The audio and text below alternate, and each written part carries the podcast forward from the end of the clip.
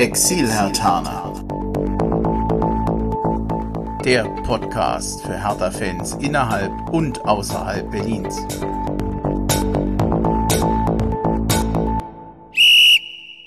Ja, hallo Hertha-Fans in Berlin, in Brandenburg und weiter weg.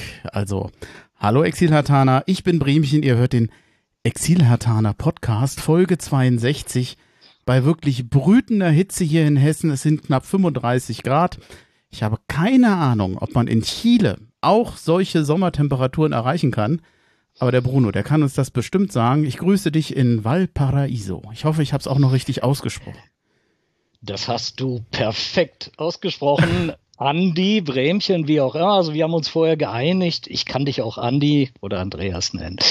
Ja, vielen Dank für die Einladung zum gerne. Exil Herr Taner Podcast. Also ich bin sehr, sehr gerne dabei und freue mich, äh, dabei sein zu dürfen ähm, zum 62. Podcast schon. Ja, sozusagen. Ein wahrer Profi.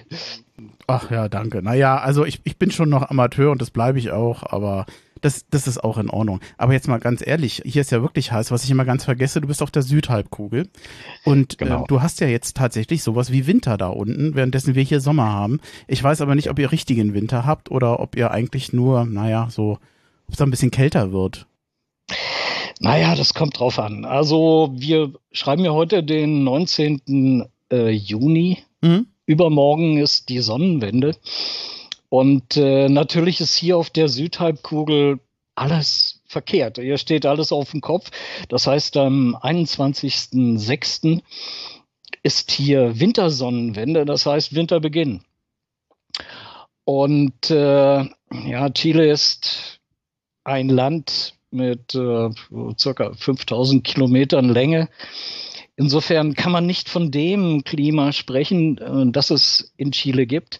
Natürlich wird es im Süden, das ist alles auf den Kopf gestellt, im Süden ist kalt, im Norden ist warm. Äh, in Chile gibt es alles, so von vom Norden von der, von der Wüste, Atacama-Wüste, bis ganz weit runter in die Antarktis sind äh, sämtliche Klimazonen dabei.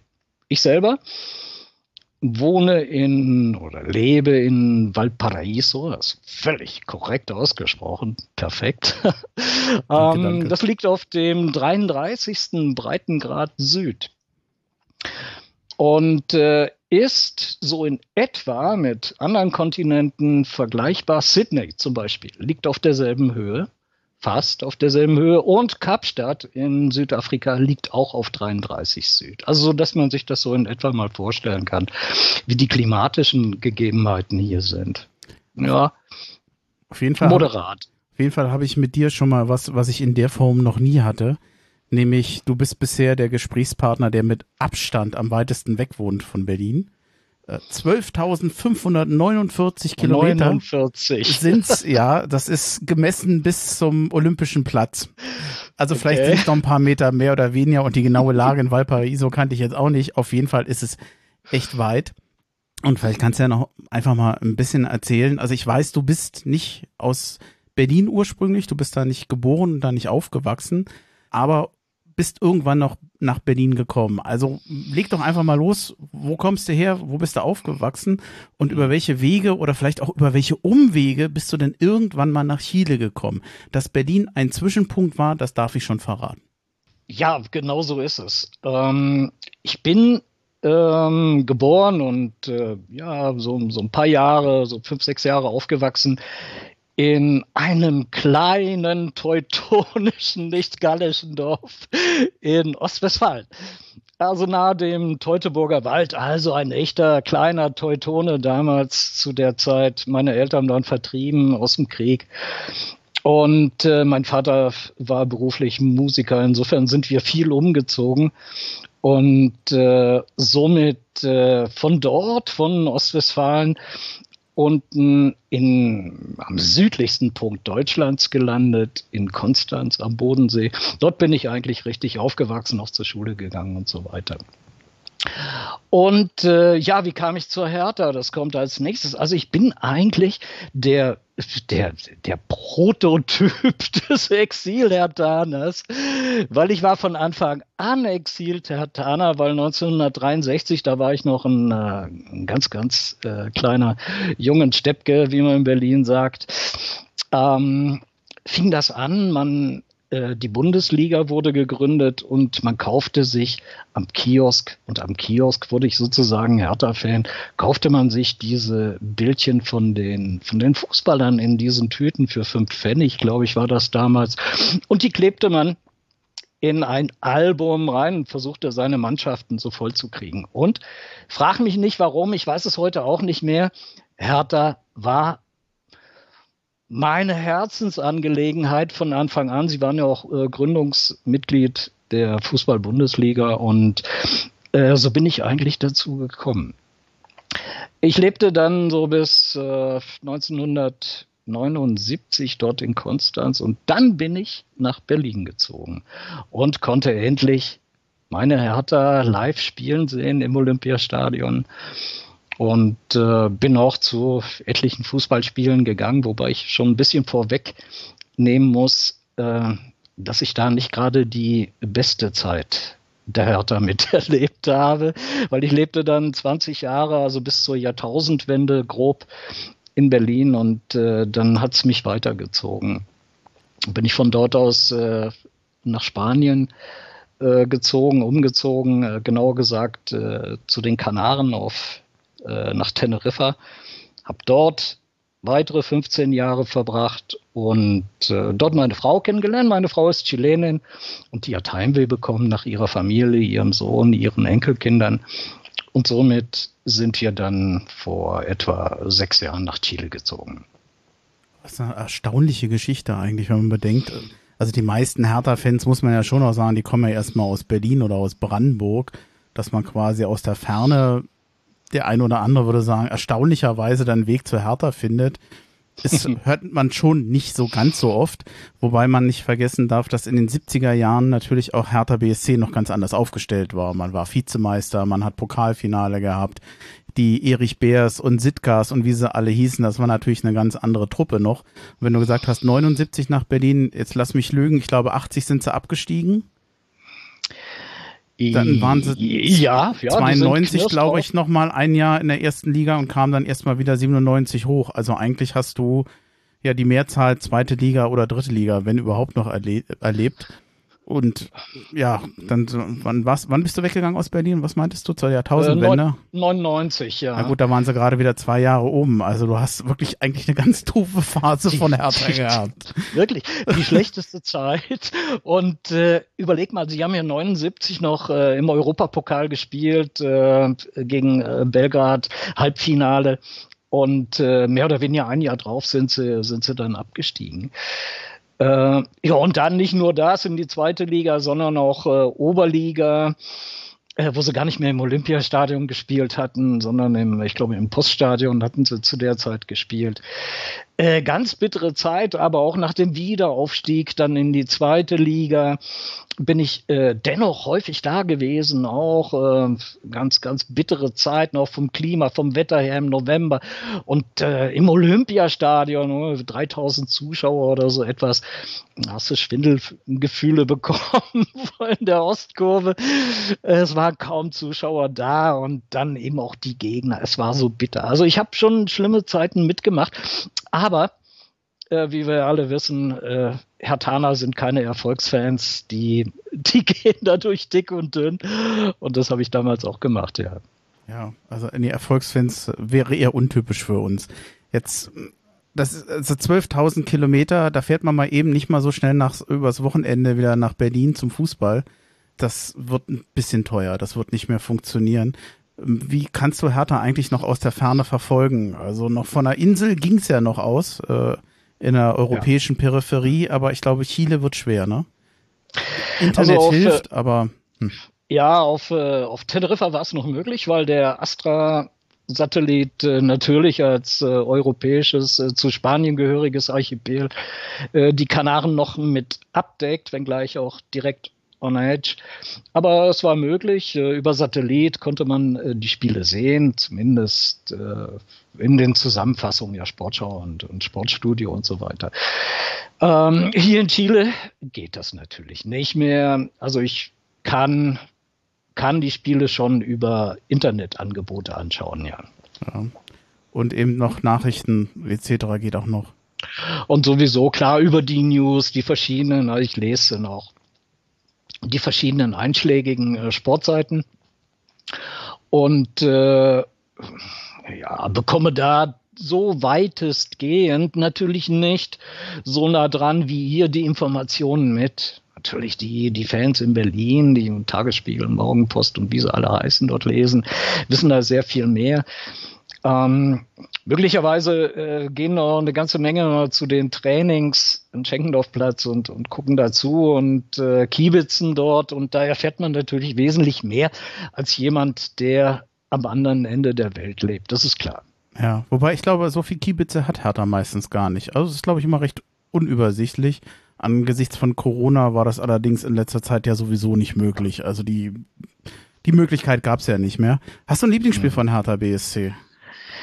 Äh, ja, äh, eigentlich habe ich zwei. Also wenn die Amateure auch zählen, und das sind ja auch ja. Hertaner immerhin, ähm, muss ich sagen, natürlich, äh, wie so viele andere auch, das Halbfinalspiel Roter Stern Belgrad, das war mein erstes Spiel im Olympiastadion und ich war geplättet internationaler Fußball und dann in einem vollen Olympiastadion. Und sie haben sich gut geschlagen, sie haben äh, gewonnen, leider Gottes wegen der Aus Auswärtstorregel nicht weitergekommen ins Finale. Das würde ich zu meinen Lieblingsspielen zählen oder zu einem von den Lieblingsspielen. Und das andere ist, äh, ich glaube, das haben so viele gar nicht auf dem Zettel, das Pokalfinale. Der hm. Bubis gegen Bayer Leverkusen. Das war, glaube ich, 83. Das, äh, 93 muss das gewesen sein. Ja, 93, Entschuldigung, genau. Und äh, das haben sie auch nur knapp verloren und sie sind sensationell ins Finale eingezogen, was Hertha so gut wie nie geschafft hat. Also zumindest in der Neuzeit, sagen wir es mal so. Und das war auch eines meiner, das ist eins meiner Lieblingsspiele, ja.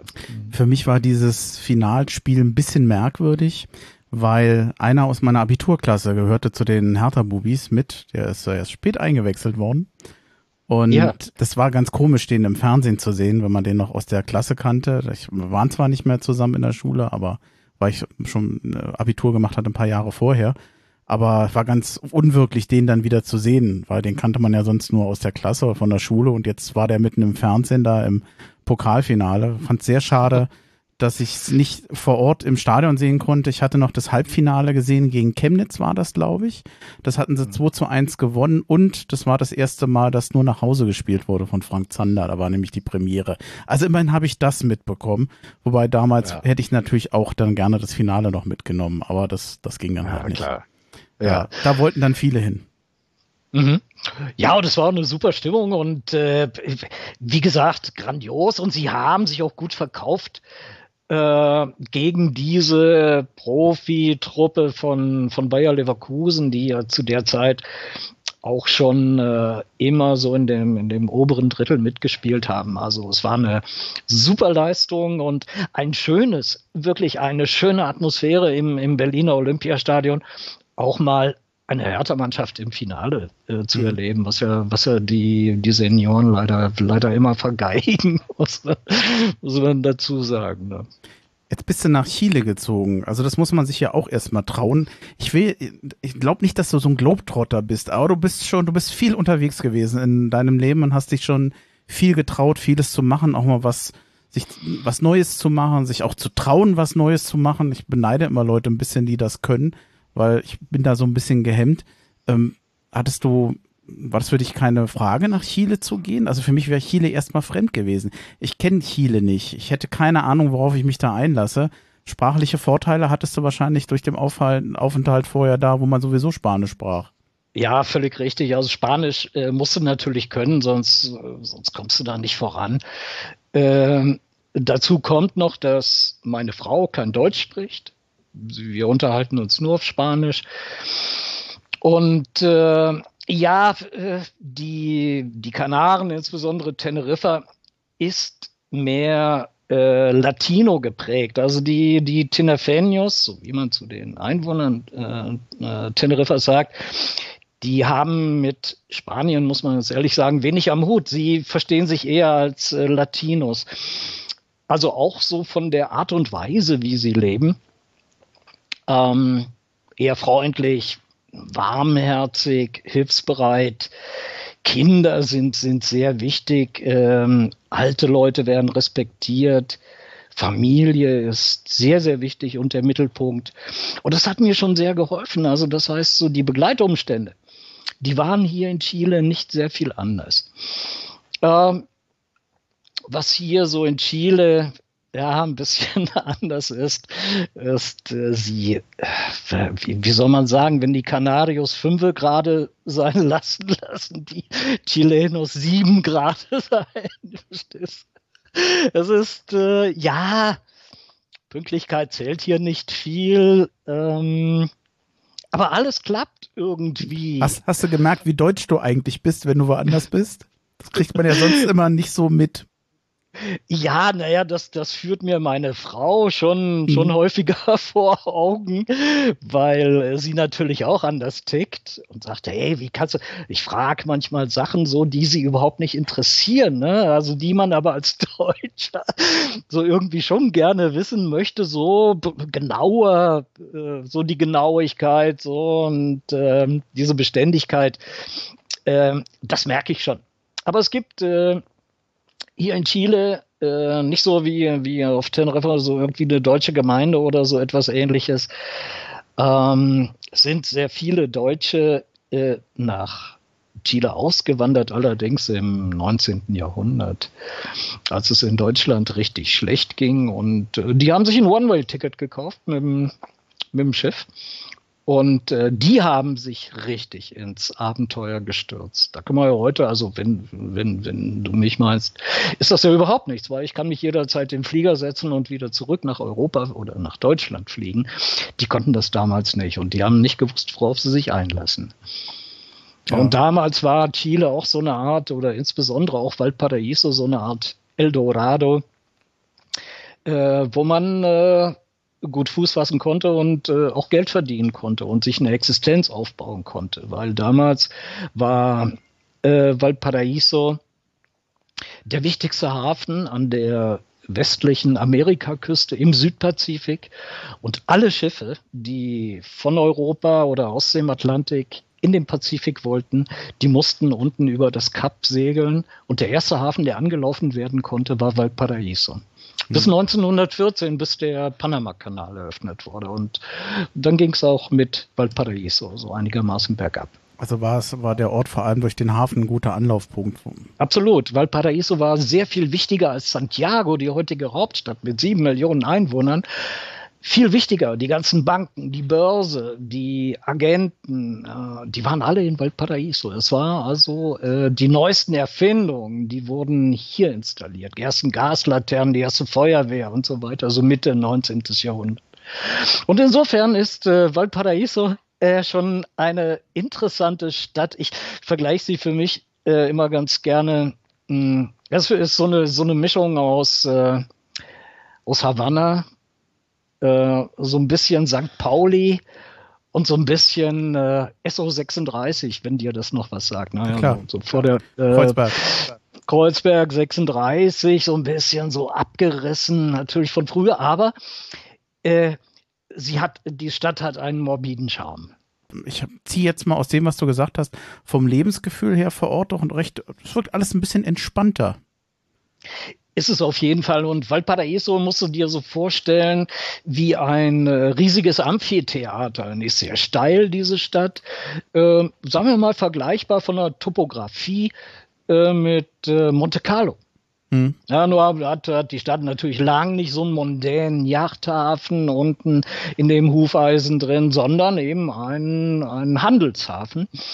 Und die Stadt besteht aus äh, über 40 Hügeln. Das Lebensgefühl hier ist äh, sehr entspannt. Äh, Valparaiso war schon immer so ein bisschen äh, aufsässig.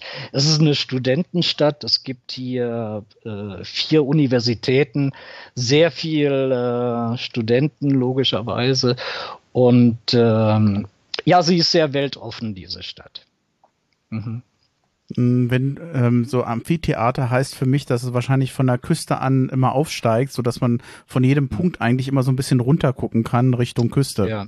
Und dadurch genau. so einen Amphitheater-Effekt hat. Also mhm. einfach einen tollen Ausblick auch. Ja, mm, genau. Welche, welche Rolle spielt denn Fußball in Chile? Ah, ja, sehr, eine sehr leidenschaftliche. Fußball allgemein in Südamerika, aber natürlich auch in Chile sehr, sehr leidenschaftlich. Im Übrigen gibt es hier in Valparaiso auch den ältesten äh, Fußballclub äh, Chiles, ebenfalls 1892, wie kann es anders sein, gegründet. Die sind allerdings, äh, ich glaube, ein oder zwei Monate jünger als Hertha BSC. Hertha wurde im, äh, im Juli 82 ja. gegründet. Und die Wanderers, so heißen die, von Engländern, wie man hört, gegründet. Äh, die, das war, glaube ich, erst im, im August oder September, also ein bisschen jünger als Hertha da habe ich auch schon einige Spiele gesehen und da ist richtig Feuer im Stadion. Äh, muss man sich nicht so vorstellen, dass da äh, die Leute mal so ein bisschen pfeifen oder sowas, die rasten richtig aus. Ich habe im Übrigen auch hier in, in Valparaiso bei mir, Playa Ancha, da ist das Stadion äh, von äh, Elias Figueroa im Übrigen, der war damals bei der WM 1974 schon dabei, in Deutschland bei der WM. Äh, Franz Beckenbauer ist ein guter, guter Freund von ihm, hat er mir mal gesagt. Und das Stadion ist nach ihm benannt, Elias Figueroa. Und da hat äh, vor sechs Jahren sogar äh, ein Spiel der Copa America stattgefunden. Ähm, das war Venezuela gegen Peru haut einen nicht unbedingt vom Schemel, ich weiß. Aber es war das einzige, einzige Spiel, was hier in äh, Valparaiso stattfand. Ne? Weil die Copa war in Chile und die meisten Spiele haben natürlich in äh, Santiago stattgefunden, klar. Wie auch die meisten Clubs aus Santiago kommen. Das Bayern München Chiles ist äh, Colo Colo. Äh, vielleicht schon mal gehört. Ähm, sehr wohlhabend. Und von dem kommen auch ganz viele Spieler. Äh, die haben eine goldene Generation, die haben die Copa America 2015, 2016 äh, gewonnen, 2016 zur 200-Jahresausgabe. Und da spielen natürlich in ihrer goldenen äh, Generation oder in der goldenen Generation so Spieler wie äh, Alexis Sanchez, bei mhm. Barca gespielt oder spielt jetzt bei Inter. Gary Medel, auch in Italien, aber auch in Deutschland haben eine ganze Menge gespielt. Äh, am bekanntesten Arturo Vidal, Bayer Leverkusen, ja. Bayern München. Ähm, äh, Eduardo Vargas bei Hoffenheim. Marcelo Diaz, der hatte beim HSV gespielt. Ähm, ich glaube, der Mauricio Isla hat, hatte auch noch gespielt in der ersten Liga bei Hannover 96. Also es waren ein, einige von, von dieser na, Jahrhundertmannschaft, die dann auch in Deutschland gespielt hat. Würde ich mal sagen, da Hertha ja auch das Scouting umgestellt hat, wir haben einen Mann vor Ort. Natürlich. Da, da, muss ich leider sagen, dass mir das, äh, äh, das, das Know-how dazu fehlt. Da ist eher, äh, gibt es andere Spezialisten und äh, ja, ich bin ja auch froh gemut, dass der Dirk Duffner das äh, für Hertha sehr viel besser hinbekommen ja, wird. Du, du würdest eine Videokamera kriegen, kannst dann vor Ort mal filmen. Also das Angebot steht, Zwinker, Zwinker, wer es hört bei Hertha. Ja. Naja. Gut. Aber, aber sagen wir es mal so, jetzt noch um die Sache abzuschließen. Ähm, es besteht eine Riesenrivalität zwischen den, äh, zwischen den Teams in, in Viña del Mar, der Nachbarstadt, äh, sind die, äh, äh die Evertons und wenn die gegen Valparaiso, gegen die Wanderers spielen, da ist natürlich die Axt am Baum. Genauso, wenn die Wanderers gegen äh, Colo Colo spielen, da bin ich auch schon mal äh, reingeraten in die Auseinandersetzung. Da fliegen also schon Steine. Äh, unsere Windschutzscheibe, die hat heute noch eine Macke drin, äh, weil wir da zufällig dazwischen gekommen sind. Also das artet, naja, das artet oftmals auch so in, in ziemlicher Brutalität aus. Ja. Okay, das ist jetzt nicht so schön, aber dann ist, da bricht sich dann wohl dieses Temperament offensichtlich auch Bahn. Ja, genau so ist es. Ne? Oder, oder schau nach Argentinien, wenn, wenn Boca gegen River oh ja, spielt oh ja, oder ganz so. Heftig. Ja, da ist, äh, geht's auch zur Sache, ja. Ja, ich, mir ist es lieber, wenn es etwas ruhiger dann zugeht. Dann ja, das, ja, selbstverständlich ja, Du hattest ja mal eine, zu dem Verein in Valparaiso eine Fanfreundschaft vorgeschlagen. Das Dumme ist, so mit den ja. gegenseitigen Besuchen ist doch ein bisschen, bisschen aufwendig. Also, 12.549 Kilometer. Naja, wenn äh, Santiago de Chile, wenn da, wenn Chile mal eine Weltmeisterschaft hätte, dann wäre es vielleicht anders. Aber ich glaube, so ganz spontan, also du wirst noch etwas auf mich warten müssen. Und, ja, äh, aber äh, losgelöst von Corona. Ja, ja, richtest dir ein irgendwann mal. Äh, vielleicht wird mhm. das was. Obwohl ich glaube nicht dran, dass Chile irgendwann mal eine, eine Weltmeisterschaft bekommen wird. Momentan äh, wird ja auch die Copa America in äh, Brasilien äh, unverständlicherweise ausgetragen. Äh, Brasilien, äh, Covid-Hotspot und äh, die haben natürlich schon eine WM gehabt, die haben die entsprechenden Stadien. Äh, da ist es sehr viel einfacher, ja. Ja. Ich hätte eine Frage hätte ich noch, aber ich vielleicht können wir die auch recht do, kurz durchkriegen. Hm, ich hatte ja noch so überlegt, ob man den deutschen Fußball eigentlich in Chile kennt oder gar Hertha BSC. Ich ahne die Antwort schon. Vielleicht kannst du ja kurz noch ein Feedback dazu geben. Äh, man kennt natürlich äh, deutschen Fußball, insbesondere Bayern München. Ich habe an unserem Auto, das hat mir mein Bruder mal aufgetragen, der ist äh, BVB-Fan, einen BVB-Aufkleber an dem Auto hinter. Und das kennen du, du siehst sogar auf dem Markt ab und zu Leute und so, irgendwelche Verkäufer mit einem äh, Club-Shirt rumlaufen. Und Hertha kennen sie auch. Nur sagt hier keiner, Hertha BSC, sondern die nennen, die nennen unseren Club Hertha Berlin. Ja, als Hertha Berlin sind wir schon bekannt. Aber jetzt nicht so, fragt die Leute nicht, wer da spielt oder so, das wissen sie natürlich nicht. Aber die wissen schon, dass es eine Bundesligamannschaft ist. Ich finde ja, ja, dass du jetzt noch einen Hertha-Aufkleber brauchst, um ehrlich zu sein. Ja, den bräuchte ich unbedingt, aber ich habe leider keinen. Ne? Der, der würde natürlich auf die andere Seite hinten drauf kommen. Ich klar. muss mal gucken, was ich da besorgen kann. Erinnere mich doch da nochmal. Also wenn es nur an dem Aufkleber liegt, das kriegen wir noch hin. Ja, das sollte sein. Ne? Nichts gegen den BVB, aber ich finde da, also wenn du, wenn es dich nicht stört, wir hätten Ergänzungsmöglichkeiten. Ich schau mal, was ja. ich da hinkriegen kann. Sehr gerne. Mhm. Meine Frau, meine Frau macht da mit, das äh, stört sie auf keinen Fall. Nein. Ich merke gerade, ich habe noch eine Frage, um den Punkt dann aber doch abzuschließen. Und zwar Erdbeben. Das ist Erdbeben, ein bisschen ja. was, also wenn wir schon über Unterschiede reden, das sollten wir schon erwähnen.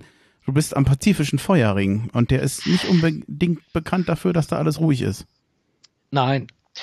Ähm, ja, der, der Pazifische Feuerring, der streckt sich von, vom Süden Südamerikas, äh, Ring of Fire, also auf Englisch, äh, bis hoch entlang der gesamten amerikanischen Küste bis nach Alaska dreht dann oben in der Beringsee so nach, nach Westen ab und zieht sich dann um Kamtschatka, das ist so ganz, ganz Ost, Ostsibirien, über Japan, dort wackelt es ja auch häufiger, runter über die Philippinen, Indonesien nach ähm, Neuseeland.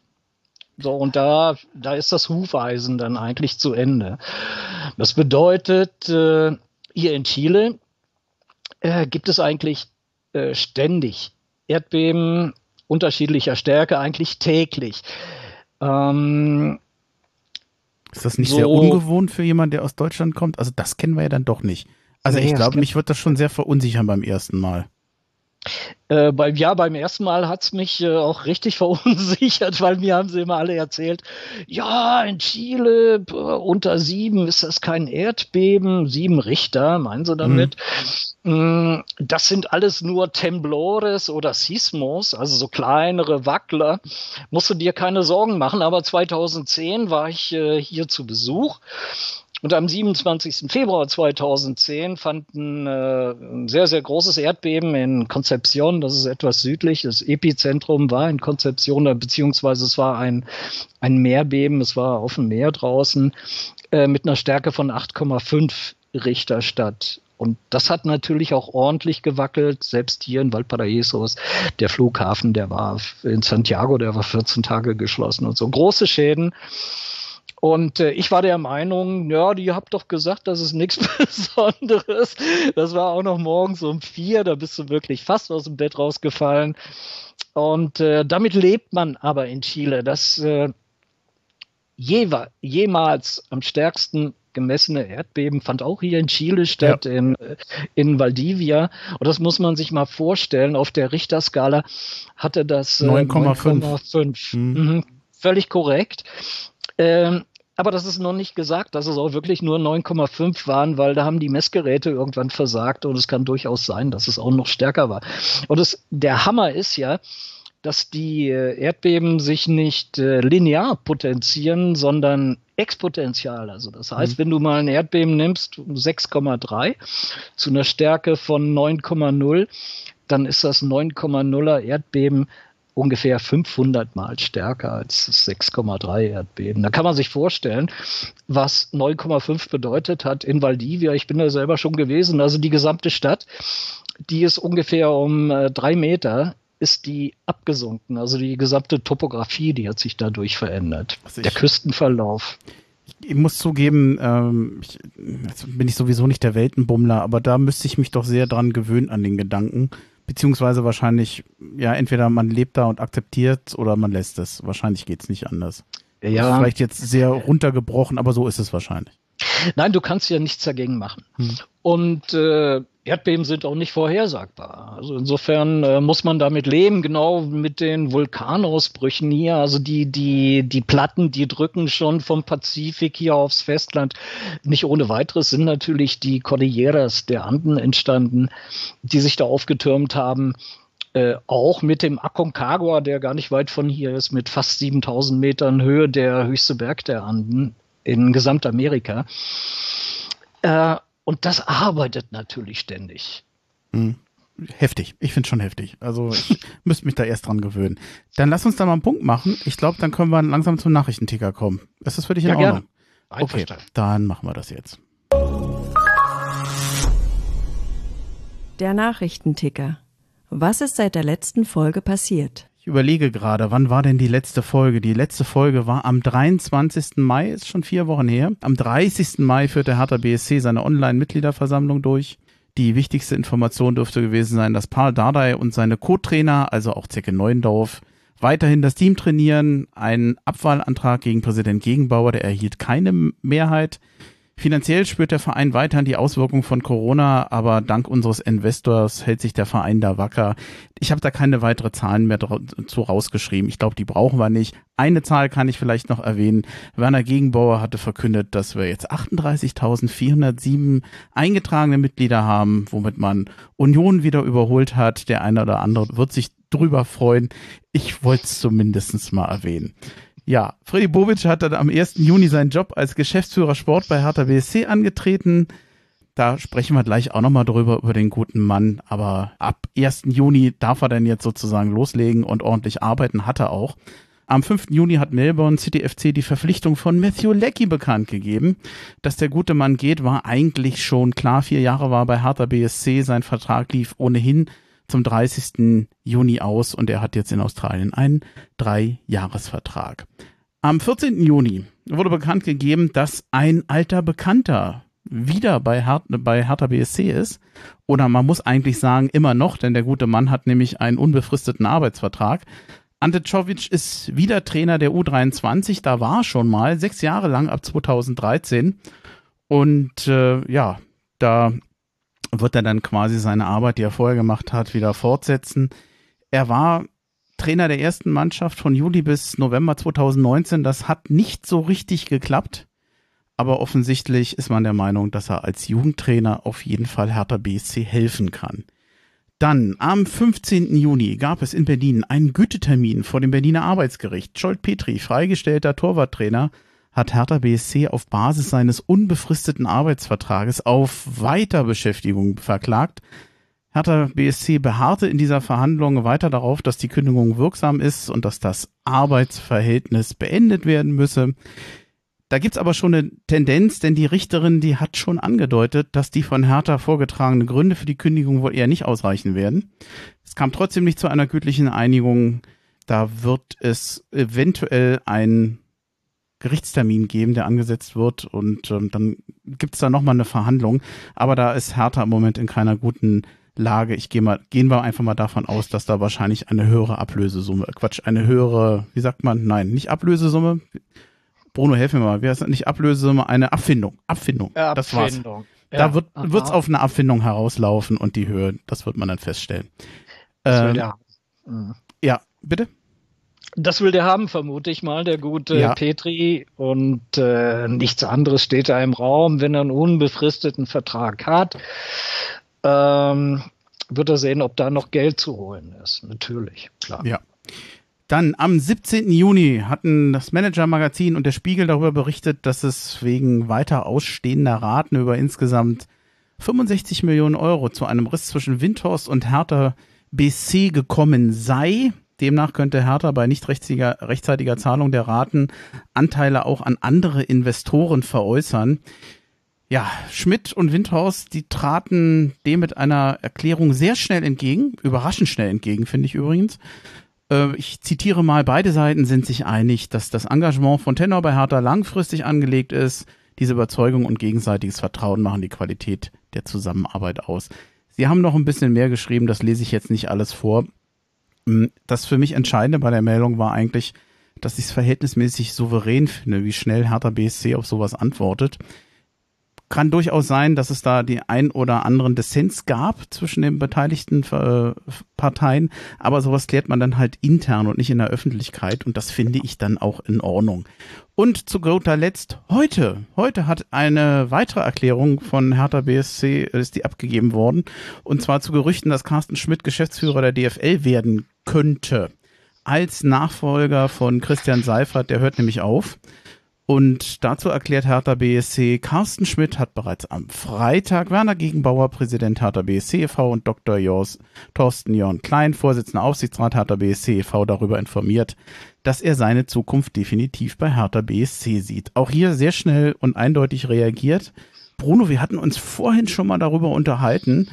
Du fandst es ein bisschen komisch, dass die DFL auf Hertha oder auf den Herrn Schmidt zugegangen ist. Ja, äh, komisch ist noch sehr, sehr moderat ausgedrückt. Also ähm, ist ja schon gut, dass sie, dass sie jemanden äh, für den, einen Nachfolger für den Seifert suchen. Aber ne, also ich sage es mal so, wie ich es empfinde, ich empfinde es als eine Frechheit, an einen äh, Carsten Schmidt heranzutreten, der jetzt mal ein gutes halbes Jahr erstmal bei härter engagiert ist, im Prinzip gerade mal so seinen Dienst angetreten hat und gesichtet hat, worum es hier überhaupt geht, um den äh, fürs nächste Jahr ähm, wegzulocken von, von Hertha BSC.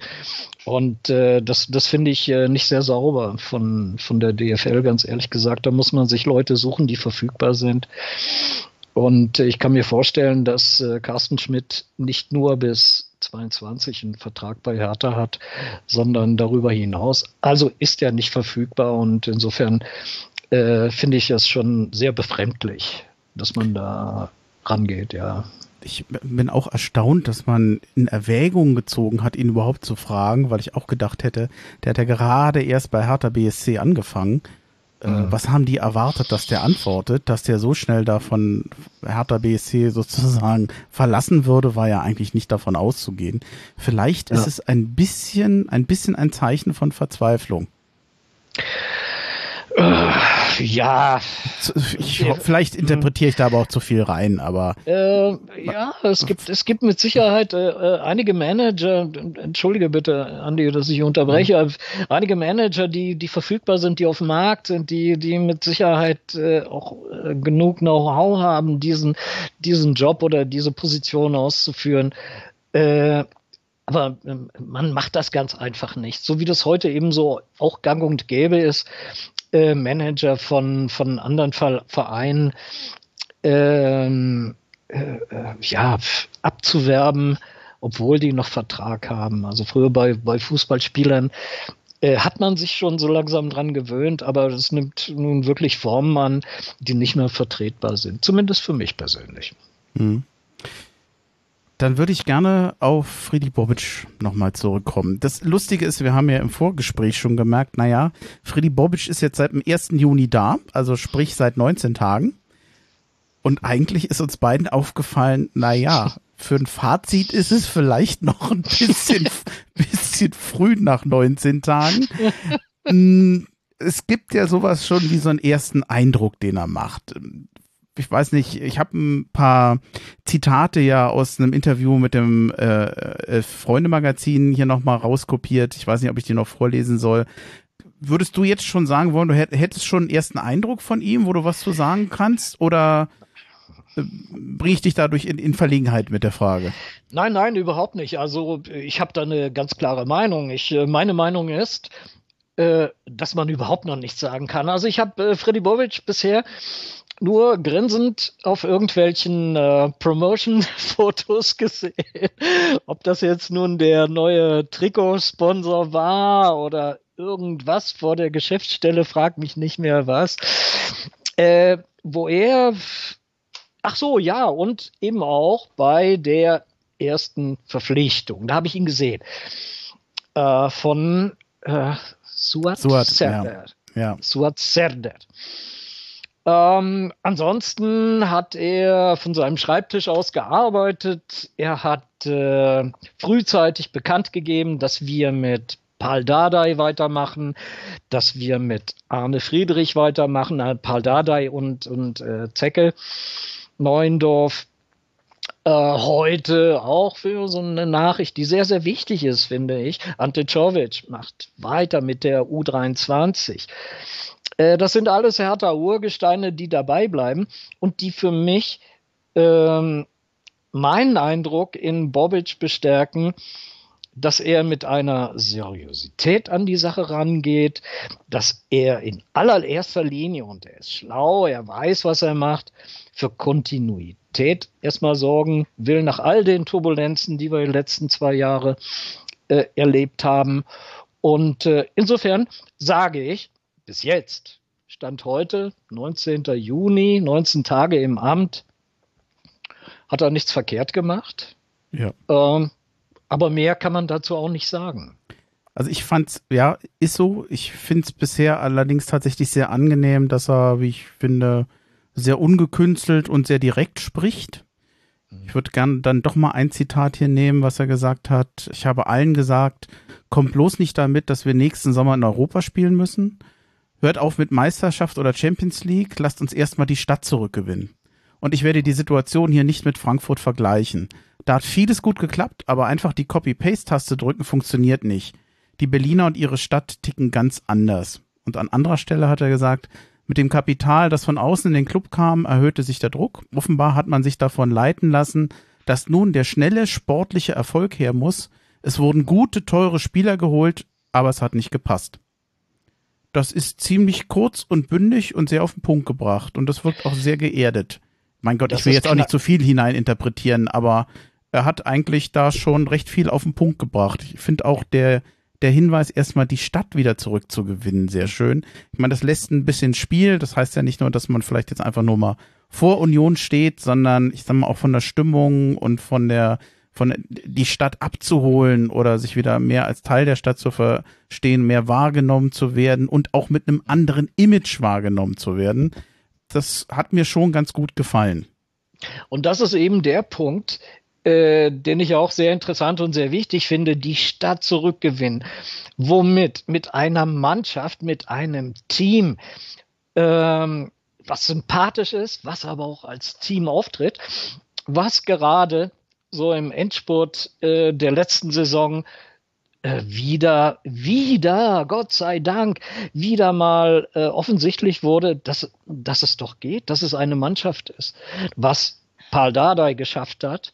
Und nur so kannst du Sympathiepunkte gewinnen, wenn, wenn irgendwann mal wieder Publikum im Stadion ist und die sehen, und selbst wenn sie verlieren, die sehen, die reißen sich ne, den auf und tun alles Mögliche und spielen zusammen und nicht jeder für sich. Das erzeugt schon diese Sympathiewelle und ich glaube, da hat er genau, genau richtig reingegriffen und den Punkt erwischt. Das ist das Wichtigste. Natürlich auch, dass die, die Mannschaft dementsprechend verstärkt wird oder ergänzt wird, dass die Spieler, die kommen, da reinpassen. Aber ich glaube, das ist ein, ein anderer Punkt, den du vorbereitet hast, so für die Kaderplanung und so etwas. Ja. Ne? Ich habe, wir haben ja jetzt nochmal zwei große Themenblöcke, nämlich einmal, was sich quasi im Trainerteam oder in diesem erweiterten Trainerteam alles verändert wird und äh, die Änderung im Kader. Bei dem Kader haben wir schon mal gesehen, haben wir eigentlich kaum Neuigkeiten, bis auf einen neuen Spieler. Ich habe allerdings den Eindruck, dass mit Bobic und vor allem durch Bobic das Trainerteam na, nicht auf den Kopf gestellt wird, aber komplett nochmal neu aufgebaut wird. Das ist schon auffällig. Witzig fand ich, dass du vor dem, in unserem Vorgespräch auch schon gesagt hattest, naja, das hatten wir ja auch schon mal unter Klinsmann. Das hat damals nicht so funktioniert. Jetzt überlege ich gerade, ob wir vielleicht nochmal die einzelnen Maßnahmen besprechen und dann nochmal überlegen, ob man das mit Klinsmann vergleichen kann. Das macht, macht vielleicht Sinn, oder?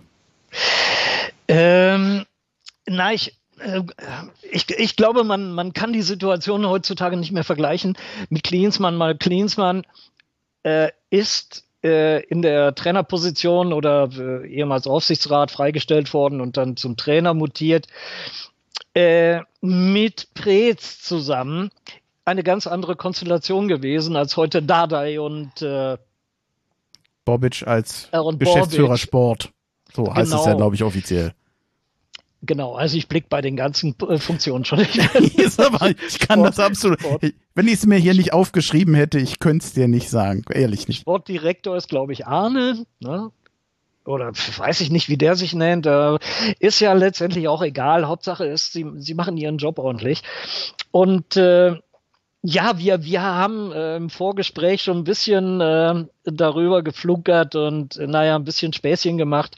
Hoffentlich mutiert Bobic äh, nicht zum Klinsmann 2. Nein, sage ich klipp und klar. Nein, weil ich denke, äh, Quatsch, zum, zum Prez 2, ne? Also, ja, Klinsmann Klinsmann Prez, nehmen wir mal als eine Person. Weil ich bin der, bin der Meinung, dass äh, Micha Preetz mit der damaligen Konstellation etwas überfordert war. Da war auf einmal so viel Geld da, was der, der Verein äh, nie gesehen hat. Es äh, stand ein Trainer, Jürgen Klinsmann, unten an der Seitenlinie, der äh, auf Teufel komm raus teure Leute verpflichten wollte, Namen, äh, Big, also ich will diesen Namen gar nicht, äh, so oberste Liga gleich Champions League erreichen wollte. Äh, und das funktioniert nicht und äh, jetzt wieder auf heute zu kommen, das wird mit äh, Freddy Bobic nicht passieren. Der ist ausgeschl ausgeschlafen genug, der hat äh, andere Erfahrungen mit Frankfurt gemacht, sehr, sehr gute Erfahrungen, wie ich finde, in der äh, gesamten Bundesliga sich Achtung äh, durch seine Arbeit dort äh, verschafft und ähm, ich habe bei ihm ein sehr, sehr gutes Gefühl. Also es wird kein Klinsmann Prez 2. Nein. Also wir, wir können ja mal die, versuchen, die Liste durchzugehen. Es ist nicht einfach, denn auch hier ist es ja so, da kommen jetzt Leute, die fangen ihren Job an und wir können ja noch kein Fazit ziehen, äh, bevor die irgendwas gemacht haben. Und ganz ehrlich, weder du aus der Entfernung noch ich hier aus Hessen traue mir zu, jetzt nun eine gesamte Beurteilung zu machen der, der Arbeit, die die vorher gemacht haben. Ich glaube, die haben ganz gute Vorzeichen, aber wir legen wir einfach mal los. Dirk Duffner, Dirk Duffner, Kaderplaner. Zuletzt war er Spielerberater, davor war Sportdirektor bei 1860 München, Freiburg und Hannover gilt als gut befreundet mit Bobic. Also ich sag mal, was jetzt glaube ich hier, was wir sagen können, der Mann hat wirklich viel Erfahrung. Der kennt sich aus im Fußball. Der hat schon mehr als einmal Kaderplanung gemacht, lief bei den Vereinen unterschiedlich gut, ist aber jetzt niemand, der mir Angst macht, wo ich den Eindruck habe, das könnte funktionieren. Ähm, ich habe nichts dagegen, ich kann dagegen nichts sagen. Oder würdest du zu, du hattest Duftner eben ja schon mal erwähnt? Äh, ja, als, äh, also er, ich kann mich an dem leider nicht mehr weiter abarbeiten, muss ich er, ehrlich er zugeben. Hat, er hat keinen schlechten Namen. Wenngleich 1860 würde ich jetzt nicht unbedingt so als äh, Messlatte verstehen. Für mich ist für, als Kaderplaner äh, zwingend notwendig oder ganz, ganz wichtig, äh, welche Scouts hm. hat der zu laufen? Äh, wo, wo holt der, von wo holt der seinen Input über, über die Spieler her? Weil er selber macht das ja nicht alleine. Ja. Na, dann sind wir ja schon bei, ja, ich weiß gar nicht, wird da Babacar Wayne ausgesprochen? Ich bin mir nicht ganz sicher. Chef-Scout wird er. Äh, wird, ihm wird ein gutes äh, Gespür für Talente nachgesagt. Der war beim SC Freiburg, vor allem war aber bei Eintracht Frankfurt. Bobic hat ja wirklich ganz, ganz viel von von den Hessen hier mit, mitgenommen. Ich will nicht sagen, der Verein blutet aus, aber da geht ja wirklich alles, was nicht bei drei auf der Bäume ist, ist ja mehr oder weniger weg. Das ist ja unfassbar. Und bei, bei den Hessen hatte er, also der Babaka Wayne, äh, unter Ben Manga gearbeitet, der ja äh, jetzt äh, befördert wurde. Für Wayne ist es quasi auch eine Beförderung. Also Mann, äh, der in einem Team war, was wirklich bei der Eintracht, der wirklich eine richtig gute Arbeit gemacht hat. Auch da würde ich einfach mal vertrauen, Freddy Bobic weiß, wen er da holt, der hat lange mit dem gearbeitet. Das ist meines Erachtens eine Auszeichnung, dass jemand, der ja insgesamt so erfolgreich in Frankfurt gearbeitet hat, Teile des Teams mitnimmt. In Frankfurt wird man es nicht mögen, aber ich glaube nicht, dass das härter schadet. Ich sehe das eher als gute Perspektive oder ich bin da sehr optimistisch, dass das funktioniert. Dann Sebastian Zedichowski. Da musste ich auch erstmal gucken und verstehen, was der tut. Der ist technischer Direktor. Jetzt habe ich überlegt, was macht denn ein technischer Direktor?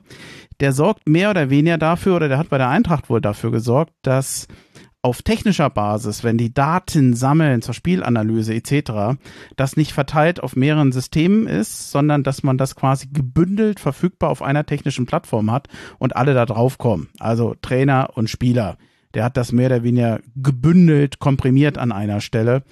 Ja, eigentlich mehr ein, ein Techniker.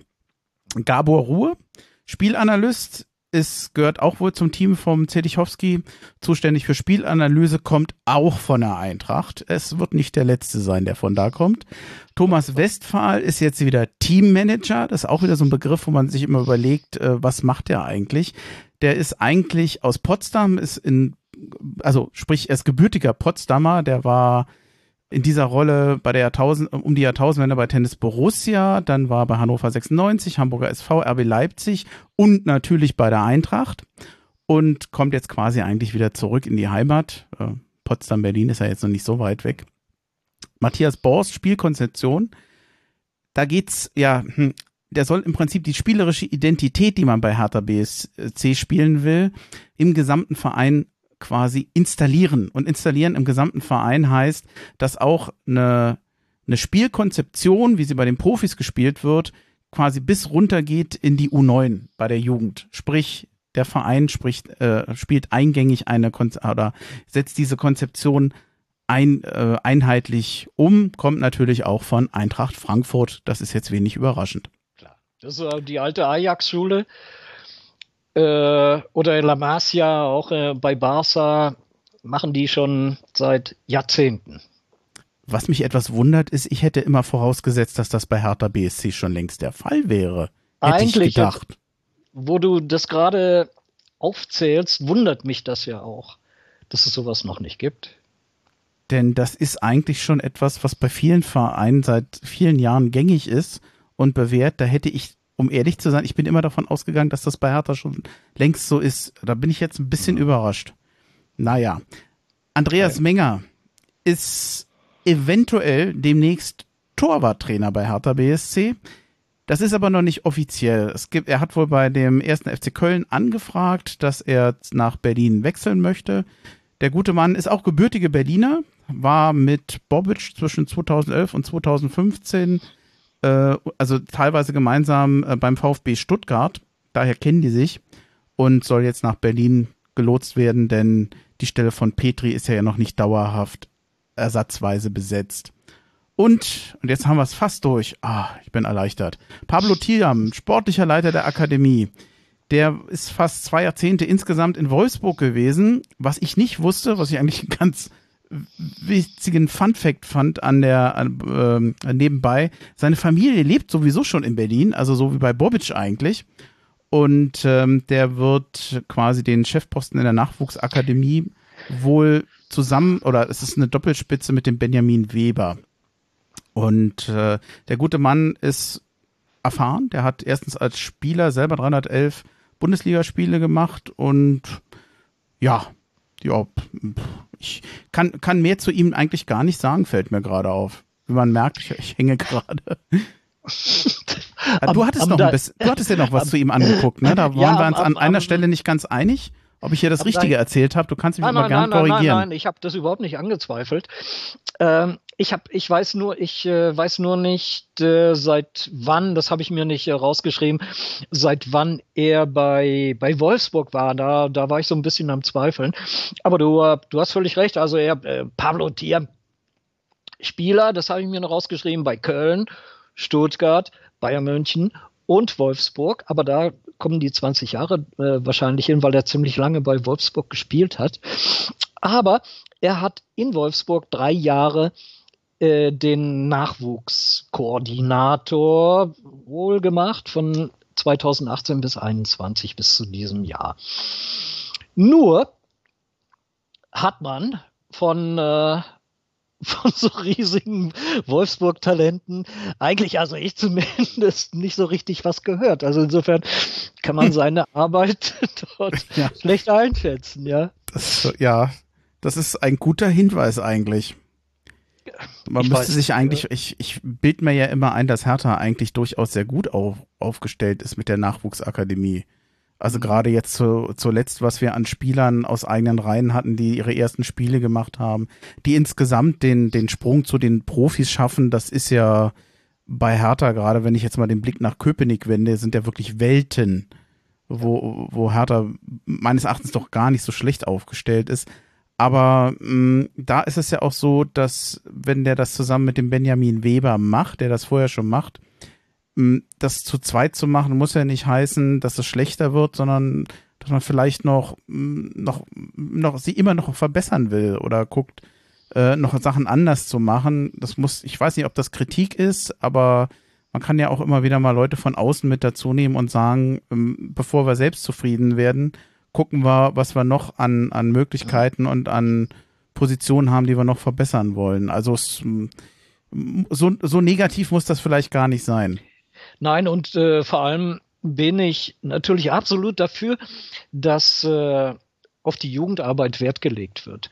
Wir sehen das oder wir haben es gesehen äh, bereits so in dieser Saison, eher gegen Ende, wie wichtig die, die Youngster sind, die aus den eigenen Reihen kommen. Und da können wir schon einiges vorweisen. Also ich war wirklich insbesondere von Martin äh, Dardai, äh, äh, wie heißt er, Jesse, ähm, und da sind noch zwei neue Jungs so ins kalte Wasser geschmissen mhm. worden. Äh, die haben wir gebraucht, weißt du, und, und die, die kommen aus, aus, äh, aus dem eigenen Stall. Ähm, guckt man, guckt man in, in andere Länder, ist es selbstverständlich. Also ich weil natürlich will ich Hertha jetzt nicht mit, mit Barcelona vergleichen, aber dort von La Massa kommen regelmäßig, kamen regelmäßig, das läuft momentan auch nicht mehr so gut, weil sie das vernachlässigt haben, kamen aber regelmäßig auch viele Spieler wie Iniesta, Chabi und so weiter, die kamen aus, aus dem eigenen Stall raus, oder? Nehmen wir Ajax Amsterdam, die natürlich äh, in Europa, in vielen Clubs wichtige äh, Rolle gespielt haben. Also Barcelona sind wir noch nicht. Da brauchen wir noch ein bisschen. Wir sind dran. Laut Klinsmann fast. ja, Klinsmann. Ach nee, da sage ich jetzt lieber nichts. Sonst Nein, ich lass, was Falsches. lass mal das. Ja, jetzt habe ich ja äh, vorhin nochmal, du hast es ja eigentlich schon beantwortet. Ich hatte ja vorhin die, auch die ketzerische Frage gestellt diese ganz, dieser ganze Personenwandel, ist das nochmal vergleichbar mit Klinsmann? Ich glaube, wir sind beide der Meinung, das ist es nicht. Auch wenn man sich mal kurz erinnert fühlt dran. Ich glaube, es ist schon, also ich hänge da jetzt sehr, ich habe da eine hohe Meinung von Freddy Bobic und gehe einfach mal davon aus, der geht seinen Weg, der setzt auf die, die er kennt. Und ich, ich hatte so auch hier noch mir so die Frage notiert, ist das eigentlich Klüngel oder ein Zeichen für bewährte Qualität? Mm, das ist ein bisschen, mm, ja, ketzerisch gefragt, denn eigentlich Klüngel bedeutet ja, dass man jemand losgelöst von dem, was er kann, äh, irgendwo bevorteilt. Und in dem Sinne glaube ich nicht, dass wir jetzt mit Klüngel zu tun haben, denn hier haben wir überwiegend doch ja wirklich bewährte Personen in dem Amt oder in der Funktion, die sie da haben. Und ich habe jetzt eigentlich bei keinem wirklich irgendwo Grund zu sagen, das kann nicht funktionieren. Vielleicht auch mangels Wissen, aber zumindestens die Vita der Person bisher, die spricht doch eher dafür, dass da gute Leute nach Berlin kommen. Also Andi, ich gehe mal davon aus, wenn, wenn ein Freddy Bobic bei Hertha äh, für diesen Job unterschreibt, wird er aber von vornherein gesagt haben, Bobic funktioniert nur mit seinem Netzwerk. Haben wir gesagt, okay, bring die Leute mit. Ja, ich, ich er denke wird mal, Teufel, er wird einen Teufel tun, jetzt das nochmal alles so das Rad neu zu erfinden. Natürlich bringt er seine Leute mit, mit denen er schon gut zusammengearbeitet hat, sehe ich zumindest so. Ich, hoffe, dass Bobic so realistisch ist, zu wissen, dass er natürlich immer im, im Blickpunkt steht und die bekannte Person ist. Aber ja. ich gehe immer davon aus, auch vorher schon, dass der Erfolg eines Vereins immer auch eine, eine Form der Teamarbeit ist. Denn mhm. äh, das ganze Scouting, die ganze Kaderplanung, das ist mag am Ende einer entscheiden, aber zugetragen und beraten, das ist immer eine große Teamleistung, die dann eben funktionieren kann oder nicht funktionieren kann. Man muss leider sagen, gerade bei Hertha BSC in den letzten zwei Jahren, auch ob der vielen Trainerwechsel, hat eben nicht wirklich geklappt. Leider. Äh, nein, wieder in, in alte Muster verfallen. Äh, ich habe mir vor kurzem auch noch mal so die so die die Vita von, von Hertha BSC angesehen, insbesondere so der letzten ja, 30, 40 Jahre. Meine Güte, was waren da, das war Fahrstuhl hoch drei. wie viele Abstiege, wie viele Aufstiege, wie viel von Tabellenführer in einer Saison bis runter auf den letzten Platz. Und äh, der Hammer ist ja, das wissen wahrscheinlich die wenigsten, da kann ich jetzt hier wieder äh, mit Halbwissen glänzen. Nein, ich hab's, ich hab's äh, mir vor kurzem angeschaut.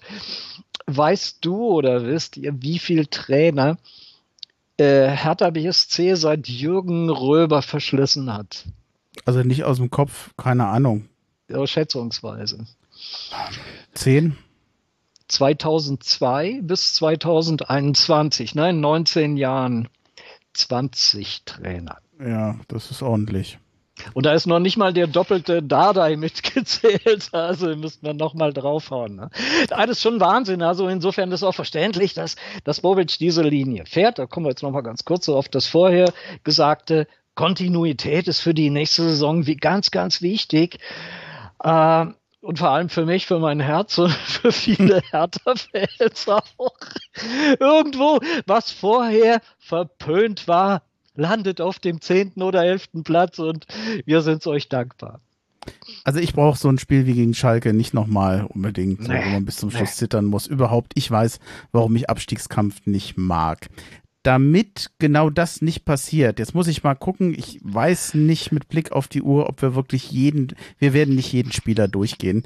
Ich würde es mal versuchen, wir, wir haben letztendlich wenig Fakten. Wir wissen, wenn ich jetzt mal beim Sturm anfange, dass Davi Selke kommen wird. Ja. Und dass, ja, hm, also ich gehe davon aus, John Cordoba wird mit Sicherheit im Kader bleiben. Bei einem Schiffstoff Piontek und bei einem Dodi Loco Bacchio, wenn ich den jetzt mal dem Sturm zurechne, da wird es den einen oder anderen geben, der sagen wird, brauchen wir die eigentlich noch? Ich habe jetzt sogar mal Matthäus Kunja mit aufgenommen, obwohl der natürlich gefühlt eher ein Mittelfeldspieler ist, aber der ist ja auch ein irgendwie ein halber Stürmer. Jetzt bekommen wir einen Selke dazu, den wir eigentlich nicht haben wollen, also ich persönlich nicht, der sich bei Hertha BSC in den drei Jahren vorher nicht durchgesetzt hat, der in Bremen nicht funktioniert hat. Hm, bisher, er wird ja stark geredet, also man sagt ja, ja, dann ist der, der wieder, also man hat, hört ja von Hertha kein schlechtes Wort. Warum auch? Weil wenn man überlegt, ob man ihn noch an irgendjemanden abgibt, ich rede natürlich den eigenen Spieler nicht schlecht, wenn ich den weggeben will. Klar. Ich bin wirklich sehr gespannt, ob der wirklich bei Hertha spielt oder ob der noch irgendwo verliehen wird. Ich hoffe, er wird noch verliehen. Also, also ich, ich glaube. Bin, äh, bin ich zu gemein Selke gegenüber? Nein, auf keinen Fall. Also ich sehe ich sehe das äh, leider, leider ähnlich. Aber soweit ich weiß, hat er doch unter, unter Dardai naja, noch ganz gut funktioniert, sagen wir es mal so, bevor er weggegeben wurde. Ja, so lala. Ganz, ganz gut, ne? Ganz gut. Na. Die Frage ist, ob, ob Paul ihn hinkriegt. Also ich, ich bin, ich habe da auch meine Zweifel, weil, ähm, und ich sage das jetzt auch in, in diesem Podcast, für, für mich ist, ist äh, Davy Selke lieber Kerl. Du hast schon gesagt, der sorgt für Stimmung. Also der Lukas Definitiv. Podolski, der Lukas Podolski, der Deutsche. Jetzt hast du es wieder gesagt. Der, ich, hab's, ich, ich konnte mir nicht verkneifen. Ähm, aber äh, die, jetzt weiß ich gar nicht mehr, was ich sagen wollte. Äh, ich, ich glaube, er, er, kriegt ihn nicht hin. Er ist, er, ist ein Chancentod. Und er hat so viel Dinger vergeigt, äh, auch so viel Punkte gekostet letztendlich. Ähm, äh, ich weiß nicht, und er wird auch nicht jünger, er wird auch nicht schneller. Ähm, und natürlich, du hast völlig recht, wenn sie ihn jetzt als Rückkehrer schon von vornherein schlecht reden würden, äh, dann kommt er überhaupt nicht mehr in die Gänge. Natürlich müssen sie ihm die Motivation mitgeben, äh, in die neue Saison einzusteigen, es sei denn, jemand will ihn kaufen, was ich mir aber nicht vorstellen kann, ganz ehrlich gesagt. Also insgesamt hat man ja bei Hertha BSC gesagt, man möchte nicht nochmal einen solchen Kaderumbruch machen, wie man das jetzt zuletzt gemacht hat, weil das die Mannschaft noch mehr destabilisiert, heißt für mich, dass vielleicht drei oder vier Spieler kommen. Man wird sich also jetzt nicht von jedem Spieler, der mal irgendwo genannt wurde, sofort trennen. Das kann ich mir nicht vorstellen. Mm, sollte Selke bleiben, es gibt Gerüchte, ich befasse mich eigentlich nicht gerne mit Gerüchten, aber da fände ich es nachvollziehbar, dass Jessica Gamkam eventuell verliehen wird, um Spielpraxis zu sammeln, denn man hätte mit äh, Kunja und Dodi Lokobakio noch jemanden, der da vorne spielen kann. Mit Krzysztof Piontek als echten Stürmer noch jemand und John Cordoba. Mit so vielen Stürmern kannst du ja gar nicht spielen. Ich, ich mag wirklich Jessic Gunkam sehr. Ich würde auch, wenn es irgendwie geht, dem Spielpraxis geben. Am liebsten bei Hertha. Ich kann allerdings verstehen, wenn es so bleibt, wie es jetzt ist, dass es nicht dumm wäre, ihm die Spielpraxis zu geben. Verleihen heißt ja nicht abgeben. Auf der anderen Seite äh, wissen wir, dass äh, Cordoba verletzungsanfällig ist. Kunja wird, zählen wir ihn mal als Stürmer, ständig auf die Socken getreten. Äh, Piontek war auch lange weg vom Fenster. Äh, ich würde, also ich wäre dafür, den, den Jessic bei Hertha zu behalten. Hm. Als Backup. Und ihn also, nicht zu verleihen. Ich, wir, wir werden ihn brauchen, bin ich also mir ich ziemlich sicher. Halte, halte es für eigentlich sehr, sehr wahrscheinlich, dass falls man einen Käufer für Dodi Luke Bakio bekommt, dass man ihn okay. gehen lässt, weil ich glaube, dass er sich un unter dem Strich bei Hertha einfach nicht durchgesetzt hat. Mhm. Zu, zu auch zu sensibel, zu wenig konstant, hat in vielen schlechten Spielen ausgesehen und war vielleicht auch ein Teil des Problems, den Hertha hatte. Mhm. Für einen Teil des Problems, den Hertha BSC hatte. Ich könnte mir auch vorstellen, dass bei einem guten Angebot für Krzysztof Piontek man ihn gehen lassen würde, weil auch er sich bei allem guten Ansätzen, die er hat, unterm Strich ja nicht wirklich durchgesetzt hat. Er ist nicht der Stammspieler bei Hertha BSC, der die Tore gemacht hat. Äh, und ich weiß nicht, ob er das noch wird. Es sei denn, Bobic krempelt so ein Team aus mit tollen äh, Außenspielern, dass der so gefüttert wird, dass der ein Tor nach dem anderen macht. Könnte sein. Aber da möchte ich echt nicht mit Bobic tauschen. Also da bin ich gespannt, ich bin mir ziemlich sicher, dass Luke Bacchio geht. Ich könnte mir vorstellen, dass Piontek geht. Und dann wäre vielleicht auch eine Laie von Gunkam nicht notwendig. Bei Cordoba bin ich mir sicher, dass er bleibt. Da habe ich also jetzt keine Zweifel. Das war ja ein, sich ein Stürmer, der gut funktioniert hat bei Hertha BSC. Bei Kunja täte es mir eigentlich leid, denn er ist letztendlich der Spieler, der spielerisch Sachen machen kann, die kein anderer bei Hertha BSC kann. In guten Tagen. Wehe, es läuft schlecht bei ihm. Dann wird er der Zauderer. Ach, ist das schwer. Dann, dann kommt, das habe ich vorhin äh, auch schon mal so angedeutet, dann kommt halt der Neymar. und zwar der zehnjährige Neymar äh, aus ihm raus. Und dann hat er keine Lust mehr. Dann also der kann nicht mehr spielen. Vergleich, so dieses Anfällige, diese, diese Marotten mit Neymar, das ist gar nicht so schlecht. Ja, auch einer, der gerne mal schnell fällt. Das ist Kunja an gewissen Tagen ja auch, der hadert leidet. Und, oh. und, ja, also sehr viel Theatralik und sehr viel Drama Queen auch, obwohl das eigentlich nicht notwendig hätte.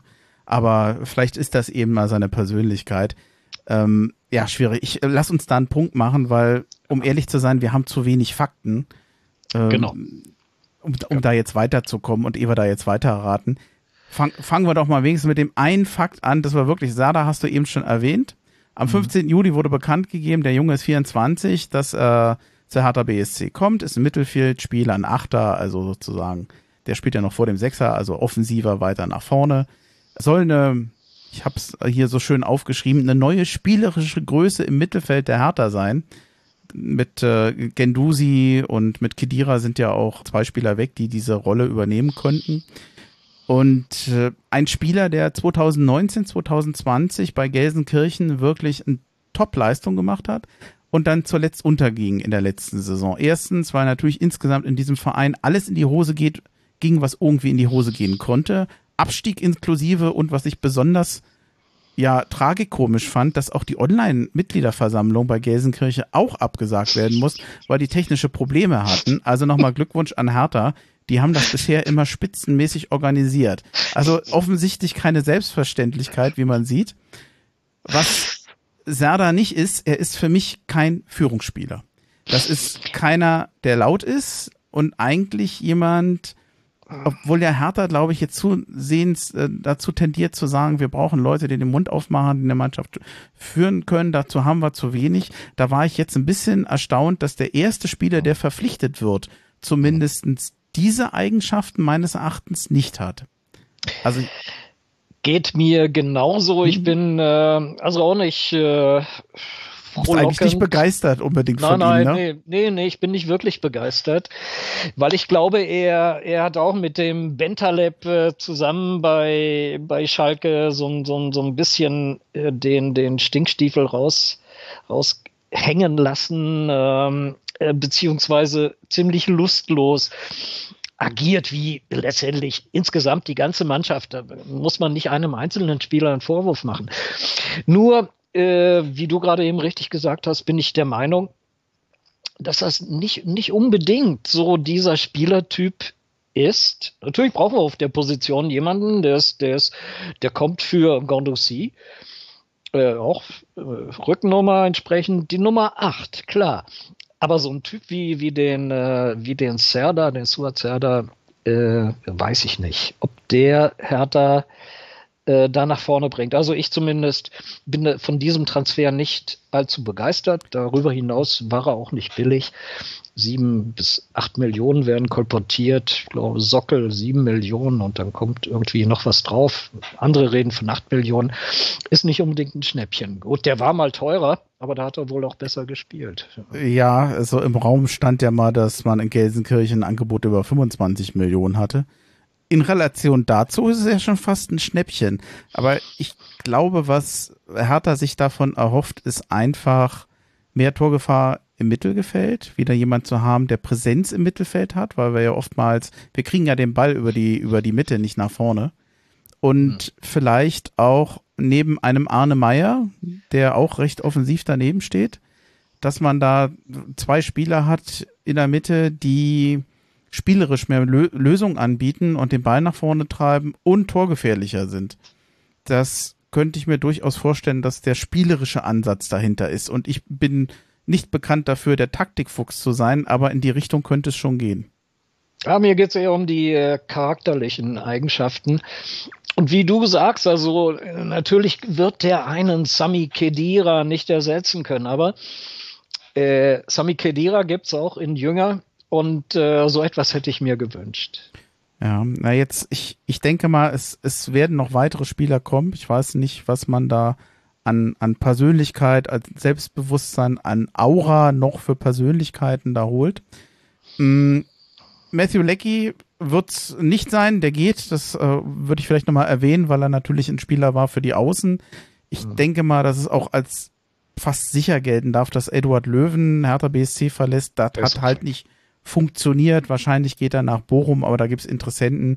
Ich denke mal, da wird der Spieler wollen, dass er geht, da wird der Verein ihn gehen lassen. Offiziell ist es noch nicht, aber es würde mich wundern, wenn er wirklich noch beim Verein bleiben würde. Das wäre schon fast sensationell. Mhm. Arne Meyer habe ich erwähnt. Der Live-Vertrag läuft mhm. aus. hat zum Schluss bei Bielefeld dann doch wieder gespielt, hat auch gut gespielt. Mhm. Und ich hoffe, dass er dann. Ich habe mich ein bisschen geärgert, als er damals gegangen ist, weil er immer so, ich hatte den Eindruck, äh, ja, Ansprüche hatte darauf zu spielen, obwohl er teilweise auch nicht gut gespielt hatte, lange verletzt war. Ich würde ihm einfach nur wünschen, dass er sagt, so, ich setze mich jetzt durch und ich beiß mich bei Hertha durch, denn ich finde, es gibt ein Gegenbeispiel dazu, wie es laufen kann. Ich glaube, dass Jordan Torona Rieger, der meines Erachtens über weite Teile wesentlich bessere Leistung bei Hertha BSC gezeigt hat als Arne Meyer und auch nicht so oft gespielt hat, der ist dabei geblieben. Wenn du den gebracht hast, hat er Leistung gebracht. Der ist nicht gegangen, der hat nicht gesagt, ich will mehr Leistung, ich will mehr spielen, ich will immer spielen. Der ist mhm. geblieben und wenn du den rufst, dann, dann bringt er auch seine Leistung. Also ich glaube, dass das auch jemand ist, auf den Hertha wieder, ich hoffe, wieder mehr setzen wird auf den Jordan. Und ich würde mir wünschen, dass Arne Meyer sich das zum Vorbild nimmt und sagt, ich bleib hier, ich setze mich durch, denn er, er kann es. Er ist wirklich ein großes Talent und wenn er vor ja. allem unverletzt bleibt, glaube ich, kann der sich und kann er dem Verein helfen. Ich hätte zumindest die Hoffnung.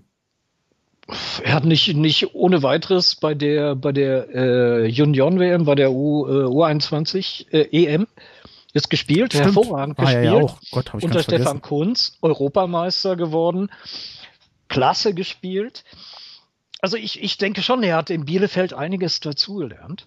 Und ich hoffe, er bringt das mit äh, zur Hertha und äh, ja, großartig durchsetzen muss er sich da nicht mehr. Ne? Ich denke, er ist schon, schon ziemlich fertiger Spieler jetzt geworden. Und mit äh, Paul Dardai bin ich da noch zuversichtlicher, weil der, der kann mit solchen Typen, weißt du? Apropos Typen. Wir haben ein großes Problem auf den Flügeln. Das hatten wir eigentlich auch zu Beginn der letzten Saison, weil wir eigentlich niemand hatten, der dafür so richtig in die Frage, äh, in, in Frage kam.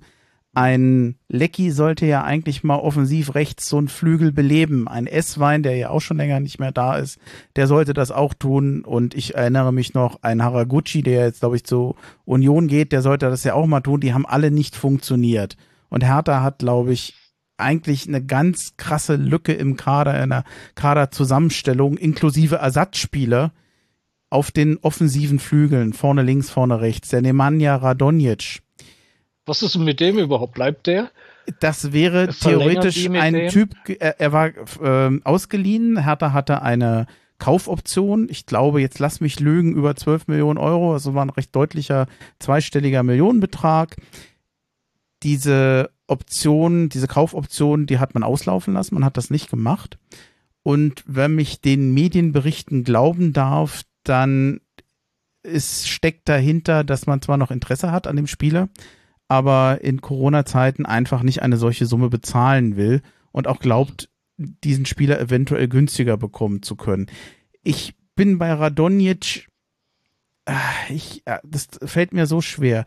An guten Tagen ist das richtig toll, dem zuzugucken. Der hat einen Zug und einen Zug zum Tor. Das, an, in guten Spielen war das schön. Mm, insgesamt halte ich ihn nach wie vor für einen nicht ganz einfachen Charakter. Steht manchmal so ein bisschen abseits im Team oder stand abseits im Team, wirkt ein bisschen eigenwillig. Äh, sehr so, äh, subjektiver Eindruck von mir, aber äh, war jetzt nicht so mannschaftsdienlich wie ein Pekarik zum Beispiel. Mm, würdest, würdest du ihn nochmal holen? Ich, er wäre sportlich, wenn man den ein wenig sportlich keine Frage. Formen kann. Keine Frage. Ja, er, er, er ist halt der Typ, der, der sich auch manchmal äh, selbst austribbelt. Weißt du, weil er, weil er ja. von, von, von seiner Schönspielerei so, so überzeugt ist und, sich so Hacke. toll findet. Ja, klar, genau. Ja, ja. Und äh, das kriegt ein guter Trainer hin oder er, muss ihm das austreiben oder kann ihm das austreiben. Und wieder bin ich bei, bei Paul Dardai, äh, dem ich das zutraue, der ihn ja letztendlich auch nur jetzt so in dem in der in der Restsaison äh, unter seinen Fittichen hatte.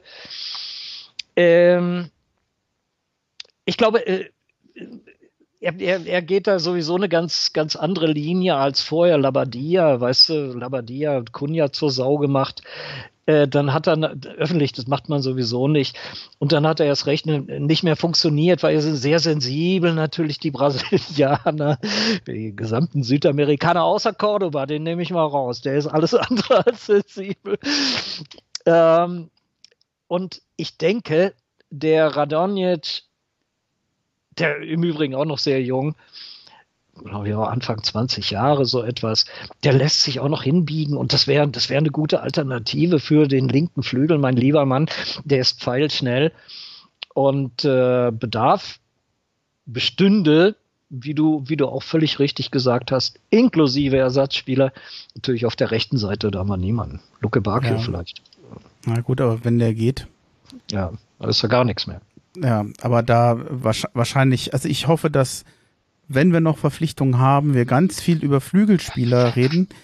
Hm, ich weiß nicht, ob es dich überrascht. Ich habe hier noch natürlich Abwehr auch nochmal aufgeschrieben. Auch da sind es vor allem die Gerüchte, die ähm, ja äh, im Moment das, das ganze Thema sind. Also es, es sind viele Gerüchte da im Moment. Mein Gott, so du merkst langsam bei mir die Hitze, die macht sich jetzt doch bemerkbar. Also gut, in der Abwehr, in der Abwehr, das, das ist eigentlich der Mannschaftsteil, wo ich äh, die wenigsten, wenigsten Sorgen, Sorgen ja. Da sind wir gut aufgestellt. Äh, mit, äh, mit Boyata, mit ähm, Na, Alderete haben wir noch. Alderete, naja. Stark, gut, Torunariga, ja, Pekarik für rechts. Äh, Torunariga, den meinte ich, Entschuldigung. Ist mir gerade nicht so. Äh, da haben wir gute Leute, da haben wir äh, gute Leute mit, mit, mit Dardai vor allem. Ja, klar äh, haben wir gute Leute und ich denke, da haben wir keinen Bedarf. Wo wir einen Bedarf hätten, so auf den, äh, sagen wir mal, auf den Links- und Rechts-Verteidigerpositionen, äh, Platte und äh, naja, Klünter, glaube ich, ne, spielt rechts. Hat zum Schluss aber auch wieder gute Partien gemacht eigentlich und unheimlich schnell. Ja.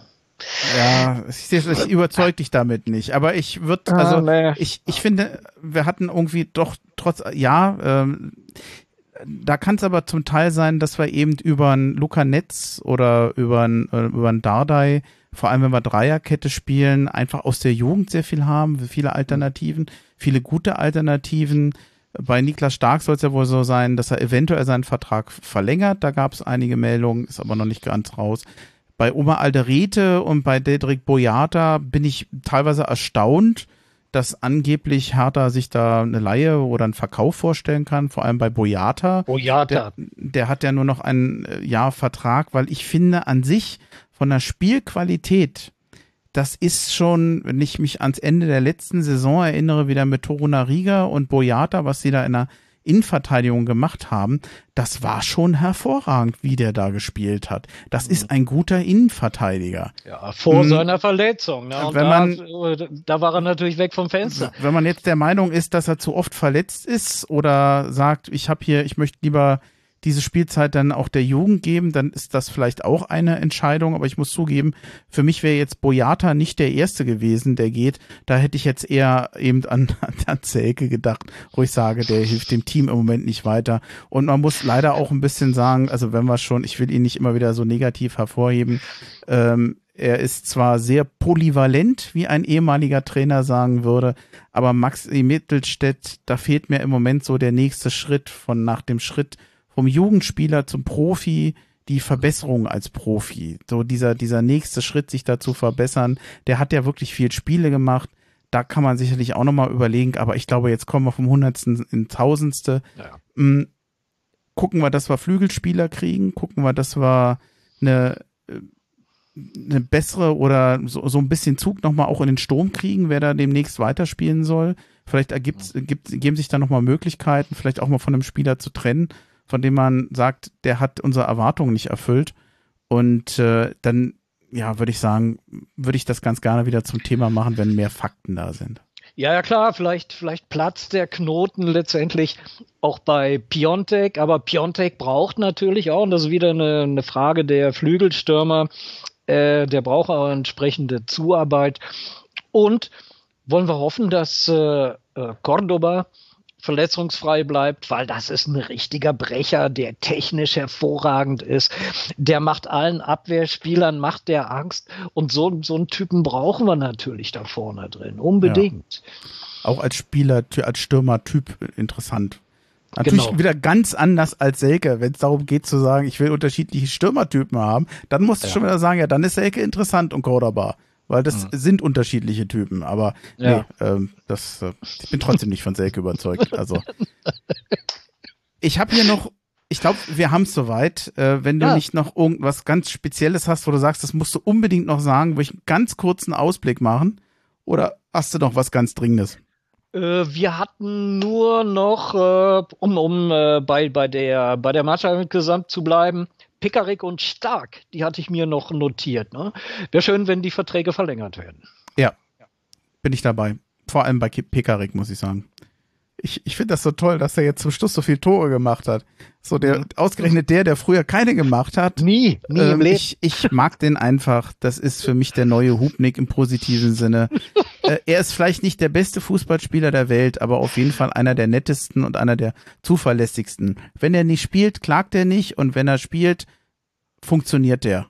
Genau so ist das. Er läuft ja, und läuft und läuft. Er läuft und läuft und läuft und, äh, und äh, Niklas Stark, mhm. äh, der gehört in die Mannschaft. Das, das ist auch so ein Anker, äh, mittlerweile schon geworden, der, der, der jetzt auch aus dieser Mannschaft nicht wegzudenken ist. Insofern wäre ich, wär ich mhm. Wirklich sehr positiv äh, überrascht oder nicht überrascht. Also ich, ich stehe dahinter positiv, dass der Vertrag mit ihm verlängert wird. Ja. ja. Dann können wir jetzt den Ausblick machen, okay? Ja, klar, gerne. Okay. Was kommt in den nächsten Wochen auf uns zu? Der Ausblick. Ja, das geht jetzt aber ganz schnell. Trainingsauftakt ist am 30. Juni, das ist das erste Mannschaftstraining. Und dann, ja, normalerweise, eigentlich wäre ich vor Ort, wie in den letzten Jahren, wenn es ging. Aber Neuruppin vom 1. bis zum 7. Juli, ich werde es nicht schaffen. Schade. Hatte mich eigentlich schon drauf gefreut.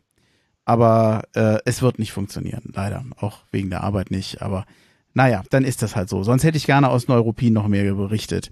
Dann Ende des Monats Juli reist Hertha nach Österreich. Vom 25. Juli bis zum 1. August in Leo, Leogang am fußballerischen Feinschliff werden sie da arbeiten. Das ist übrigens äh, gar nicht so weit von Salzburg. Also gerade die Hertaner, die im bayerischen Raum sind, die kommen da übrigens sehr gut hin, will ich nochmal kurz erwähnen. Dann ja, am 1. August Wochenende ist, das ist zwischen dem 6. und 9. August, beginnt die erste Runde im DFB-Pokal. Gegen wen wir da spielen, das wissen wir am 4. Juli. Das wird dann nämlich ausgelost und eine Woche nach dem Pokalspiel ist dann, ja, Eröffnung der Bundesliga. Und zwar, Eröffnungspartie ist am 13. August. Und dann wird man sehen, wie dann das weitere, wie der weitere Spiel, Spielplan lautet. Der wird am 25. Juni veröffentlicht. Ist ja auch nicht mehr so weit hin. Und dann haben wir's. Und wenn ich auf die Uhr gucke, ja, ich denke mal, irgendwo unter anderthalb Stunden kommen wir raus. Ich würde sagen, mir persönlich reicht es dann auch für heute. Denn was man jetzt nicht weiß, also ich habe gesagt, also draußen um die 35 Grad, ich habe in der Wohnung wahrscheinlich so 26, 27 Grad. Mit Ventilator ging das eigentlich auch so halbwegs aber den habe ich natürlich ausgestellt, weil der so laut ist, dass man das immer auf meiner Tonspur hatte. Das heißt, ich bin jetzt die ganze Zeit schmore ich hier in meinem eigenen Saft. Entschuldigung für das Bild. äh, ach so, wie, wie bei dir ist es eher kalt, ne? Was hast du? 10, 11 äh, Grad? also wir, wir haben hier so um die 20 Grad. Oh. Aber das, äh, wir haben aber übermorgen, also am 21. haben wir Winteranfang bei euch analog Sommeranfang. Also wir gehen jetzt in den Winter. Aber das sind so für Valparaiso moderate Temperaturen. Also so richtig kalt wird's hier nicht. Morgens, wenn es mal richtig kalt ist, in den Wintermonaten Juni, Juli ist hier Winter. Äh, ist es mal so 8 Grad oder so etwas morgens früh. Aber es wärmt sich dann verhältnismäßig schnell auf. So, naja, 18 bis 20 Grad, auch im Winter das ist ja alles noch sehr mild. Also wenn bei uns jetzt Sommeranfang sein soll und wir haben jetzt schon 35 Grad, ich glaube in Berlin war es noch wärmer, na das mhm. kann ja noch was werden. Ich bin für so eine Temperaturen nicht gemacht. Ich weiß mhm. noch, als ich jünger war, als Kind, wenn es dann mal hieß, morgen wird es richtig heiß, Temperaturen über 30 Grad, dann war das was Besonderes. Und inzwischen ist es eigentlich immer, dass man jedes Jahr wartet, na, wann knacken wir wieder die 40? Also mhm. ich bin für sowas nicht gemacht. Naja, gut. Ich danke dir. Vielen Dank. Es war mir eine Ehre. Ja, äh, ich möchte mich an, an meiner Stelle äh, nochmal recht herzlich bedanken für die Einladung zu deinem äh, Podcast, Andy. Hat mir sehr viel Spaß gemacht. Und äh, ja, natürlich auch als äh, alter Radiofritze, der ich mal auf äh, Teneriffa war, im Übrigen über Antennenradio, äh, noch so richtig äh, wie, alte wie hieß Schule. Der Radiosender, wo warst du da? Weißt du das noch? Happy Radio hieß der. Es war ein deutscher, ein deutscher Radiosender auf Teneriffa. Okay, das klingt schon mal gut gelaunt, aber für Teneriffa, wo die meisten Urlauber ist, ist Happy Radio ja sowieso schon mal. Die meisten sind da ja happy. Ja, ja, klar. Aber es gibt auch äh, eine relativ große deutsche Kolonie dort, die dort festleben oder, oder diese Winterschwalben, die sogenannten äh, Rentner, die im Winterhalbjahr dann äh, oder den, den Winter auf Teneriffa verbringen. Also eine ganze Menge Deutsche und da hatte ich äh, unter anderem aber überwiegend äh, meine Sportsendungen bei Happy Radio, ja. Und daher bin ich das so ein, so ein bisschen natürlich gewohnt, äh, mit Kopfhörer und oder Headset äh, und Mikrofon zu arbeiten, sagen wir es mal so, mit Mikrofon, so wie du das ja auch machst, sehr gut ausgerüstet, muss ich noch dazu sagen. Nein, vielen Dank, äh, hat mir sehr viel Spaß gemacht und natürlich auch äh, allein die Tatsache, mal wieder, ja, so mit, mit Hertha, äh, sehr konkret zu werden oder sich über Details von Hertha unterhalten ist zu können. vor Ort nicht ganz so einfach. Ja, Nein. das glaube ich. Ja, das ist schwierig, wenn man in Lateinamerika äh, lebt. Ich habe schon jemanden gesehen, einen Hertha-Fan, wenn ich das nicht ganz verguckt habe, der scheint in Argentinien zu sein. Falls er das hört, darf er sich gerne mal melden. Ich bin mal gespannt. Wobei, Würde mich freuen, ja. Man muss nicht unbedingt weit weg wohnen, äh, damit man hier mit dabei ist. Also das hat damit nichts zu tun. Und man muss auch kein Superfan sein. Nur das Herz am richtigen Fleck haben. Das reicht. Ja, genau, genau so ist das.